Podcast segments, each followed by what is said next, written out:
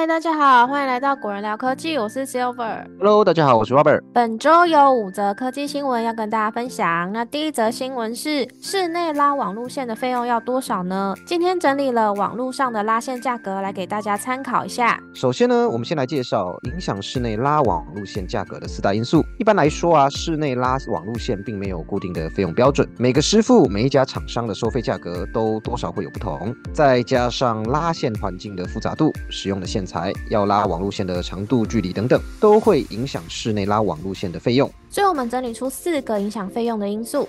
那第一个呢是是否会有很多转角，第二个是有没有使用比较好的网路线，第三个是这个线材呢是不是比较容易可以塞进暗管内，第四个是是否要拉过长距离的网路线。那么拉网路线大概需要多少钱？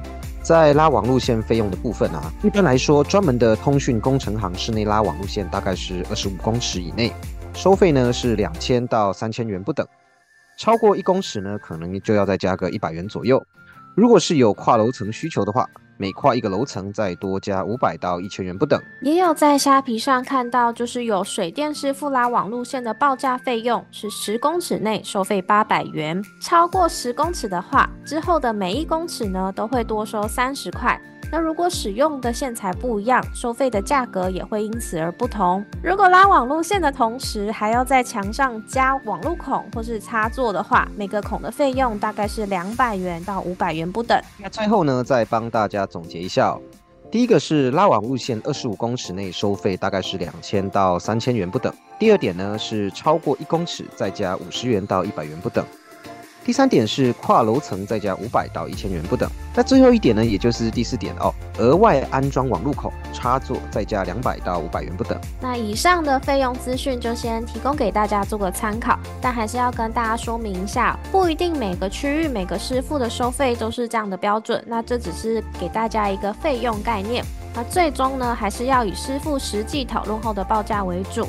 那以上呢是室内拉网路线费用的介绍。再来是第二则新闻，新款的 iPad MacBook Air 传闻呢将在三月底推出。彭博社爆料，新产品顺利生产中。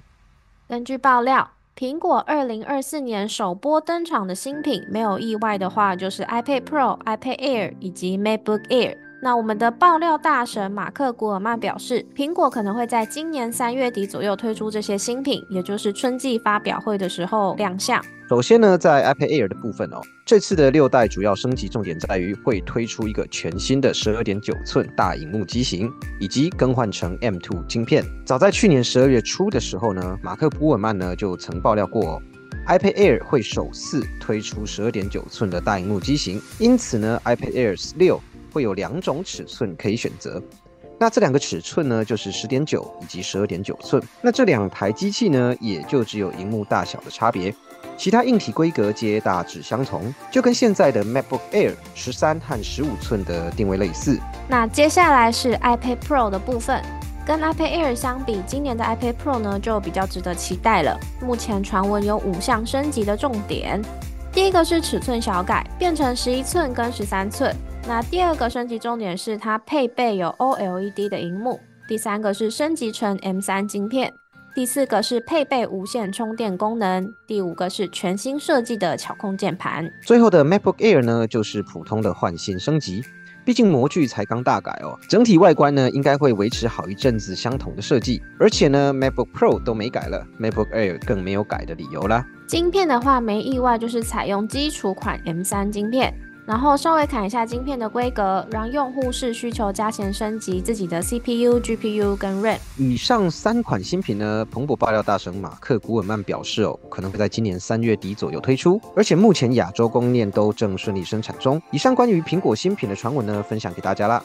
再来是第三则新闻了，不用怕遗失，Apple Pencil 第三代有机会加入寻找功能。根据 iOS 十七点四和 iPad OS 十七点四的开发者测试版哦，苹果下一代的 Apple Pencil 三将整合进阶的寻找功能，这样子 Apple Pencil 呢就可以和 AirPods Pro、AirTags 一样，在遗失的时候透过 iPhone、iPad 或是 Mac 上的寻找 App 定位出目前 Apple Pencil 的位置。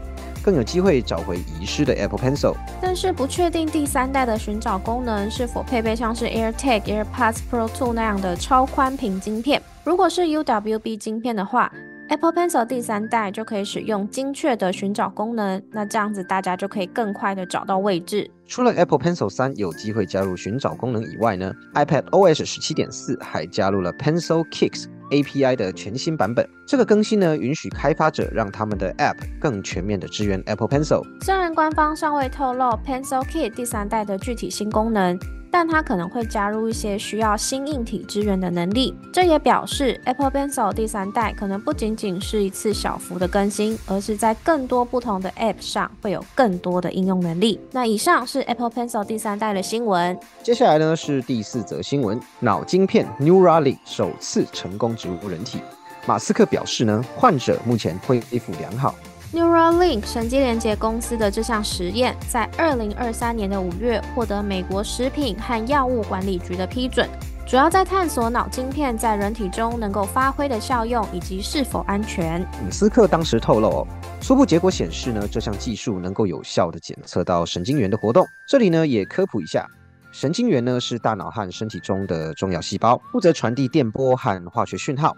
简单来说呢，就是让大脑的指令可以传达到身体，并且呢，让身体的四肢和各部位都可以按照大脑给出的指令去动作。从美国 FDA 批准可以进行人体试验的七个多月以后，马斯克在 X 平台上表示，第一位接受植入脑晶片的患者目前恢复的情况非常良好。那 Neuralink 是将一个大约五枚硬币堆起来大小的装置，透过侵入性手术植入患者的脑中。那放的位置呢，大概是头顶的地方。Neuralink 表示呢，这项技术特别针对四肢瘫痪的人群，让他们可以仅凭思考来控制外部设备，像是说使用者可能可以透过思考来操作电脑或其他电子设备。大胆一点的假设呢，未来你或许不需要透过双手打字，利用植入在大脑中的晶片，就可以控制你的 iPhone、家中的智慧装置等等。不过目前来说啦 Neuralink 并没有透露其他关于患者复原的细节、晶片的运作方式。那以上呢，就是关于神经连结公司的新闻啦。再来是最后一则新闻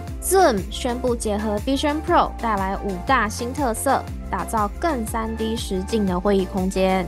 新版的 Zoom 在 Vision Pro 上的界面与配置，可以想象是把 Zoom 在电脑上的画面搬到空气中那样。每个区块呢都是悬浮在空中，右手边是文字聊天区，左手边呢是显示目前的说话以及参与者。那新版的 Zoom 主要有五大特色，第一个是真人化身，在搭配 Vision Pro 的 Zoom 会议上，你和其他会议参与者都会有自己的 3D 化身哦。